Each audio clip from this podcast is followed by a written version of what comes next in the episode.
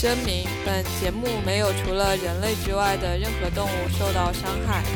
嗨，你们好吗？上班迟到了吗？领导甩锅了吗？下班团建了吗？周末又享受福报了吗？欢迎收听汇交广播，一个属于肥宅与低保户的节目。大家好，我是汽水服务员。大家好，我是桃子鸟人。本期节目是上期的跑题环节，八分钟教你社交。我们的那个自我边界有时候可能会侵犯到他人的自我边界。对于那些自我边界比较模糊的人，他们是需要在这个成长的过程中重新去建立自己的自我边界的。对啊，我觉得就是健康非常基础的事儿，就是能不能健康的表达自己的意识。想拒绝拒绝，对，比如说害怕伤害别人呀，或者害怕别人对自己有不好的评价，你去害怕了，除了你自己默默忍受，就没有任何其他的好处。对啊，而且我觉得一般来说，如果你正常的就是拒绝一个人，这个人就被你得罪了或者怎么样，然后他就开始在背后讲小话等等的这些人，这种人，哎呀，你帮了他也不会有什么好下场的，其实。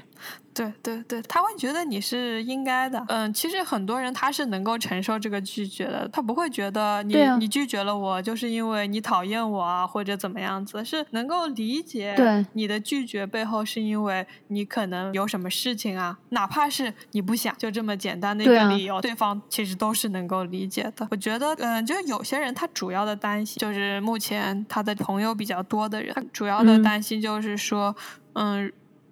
比如说社交，你是要出去的嘛？如果说你每次都拒绝别人，说我不想出去了，最后就别人就不会想到要叫你了。而那些社交很丰富的人呢，他每一次可能说约他出来玩的都是不同的人，其实这个是对他来说挺精疲力竭的事情。但是由于是不同的人，他又没有办法拒绝。那你觉得这个时候这种情况，如果说你拒绝多了，被这个团体抛弃了呀，或者怎么样，他心里面可能就会很不舒服。人时间都有限的嘛，你不可能什么都揽到啊，对吧？对对，这就要有一个平衡啊。再说了，从功利的角度来讲，我觉得可以考虑，你跟这些圈子混来混去是图什么，对吧？图啥呢？图到啥了呢？对吧？当他在给我描述这个困境的时候，我的第一反应就是：这不浪费时间吗？对呀，大概看看。能不能是来往？然后他对你的这个消耗是不是很大？对，我觉得就是社交，一般来说基本上出于两种目的。嗯，一个是就是我觉得你这人有意思，我跟你待一块儿，跟你聊天，我觉得挺有劲儿，我觉得过程愉快，我享受这个过程。还有一种就是属于那种人脉的那种交际，嗯，对吧？那么既然能让人这么难受的，就是想拒绝又不想去，说明你不享受这个人吧，对吧？这是其一。嗯，那么。你在想那个后者，说良心话，哎呦，这种什么，你就职场上建立关系这种东西，我个人觉得，它主要你能不能攀上这些东西，主要看你你自己的这个价值，然后在这个基础上，你进行一定的社交就行了，没有必要经常去，经常去没啥用，而且哦，老能经常跟你混一块儿的这些人，老来叫你这些人，也不会比你高到特别多去。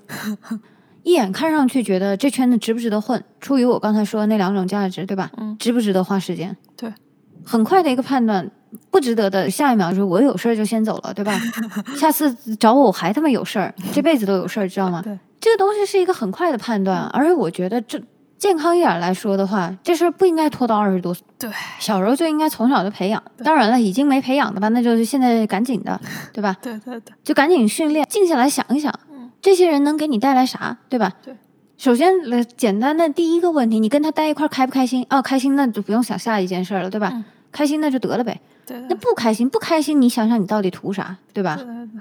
这个环境，它培养出了两种极端，都是一棍子打死，没有办法融合。就比如说我这种人，就是你刚刚说到了这个氛围，觉得不行，然后掉头就走了，每一次都这样，最后就孤立了。我能够理解他们很担心，最后变成我这种人，其实是可以分开的。毕竟人口基数这么大，呃，也没必要在一个圈子上吊死。在我刚来土澳这边的时候，也有一个这种华人圈子嘛，而且他们华人会自动的是女生会。吸在一起，他们当时也包括了我，嗯，但我觉得跟他们在一块真他妈没意思，啊，我觉得贼烦，我就慢慢慢慢的尽量选课也不选在一块儿，因为搞一块真的觉得很烦，因为我不享受这个过程，而且我也不图他们啥，我也知道图不到他们啥，很明显的，所以说 真没必要让我自己那么痛苦。对对对，就是虽然。就咱们在这里讲的很功利，但是这是实话呀。对，就是实话。当然图了。对，大家都是这样子的。对啊，我跟人相处，那我肯定是觉得，首先我得欣赏这人，然后我觉得跟这人相处有价值。对。那才会考虑嘛，要不然的话，我如果是耐着性子跟他处的话，那我就一定有在图别的东西，对吧？啊，懂了，对吧？对对对对，很明显的嘛。其实他要想清楚这个事情本身，它就是有功利性质的。功利听起来是一个非常不好的词语，我个人就比较缺乏自我推销的能力，因为这个事情也比较的功利。然后。我就对，我们就有这个心理障碍，就难以跨越过去。但是其实我的这些东西，它也是值得被看到的。在社交中也是这样的。虽然说你是一个功利的目的去接近这群人，但是你本身也是能为这些人提供价值的，对吧？对啊，这没毛病啊。而且我觉得人脉的互互动和这个普通朋友之间的私交这两件事本身就是不一样的事儿呀。对对对对对，而且。就是我觉得可能他对自己的价值的不够自信，所以说他会混在这些他觉得就是比较浪费时间的这种人群之中。对，但是说句良心话，我觉得这个人脉交际里面最主要的还是说你自己本身能提供什么价值。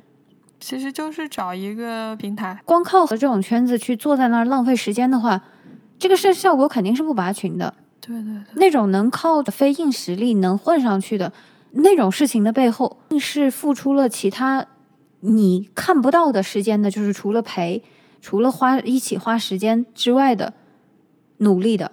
这个努力可能包括了一定程度的给予，就是一个交换的过程。总体上来说，还我们这种说目的性比较强嘛。然后还有一些人，他有一个问题，下班之后他不知道去哪。下班之后不知道去哪，我去，这个情况其实挺严重的。真的假的？刚毕业的时候，高中的同学，两个男同学，嗯，他们都问我，下班之后你去干嘛呀？那我想，下班之后想干的事儿多了呢。下班之后有什么不知道干啥的？这个。他是没爱好吗？很多人他都有处于这样的一种状态，所以说他混在那个人群之中，让自己好像不一个人待着的。我在想，如果说你是一个对这种环境感到不舒服的人。然后你再想象一下，有些人他混在里面就是为了浪费他自己的生命。那么这样的圈子，你还要再待下去吗？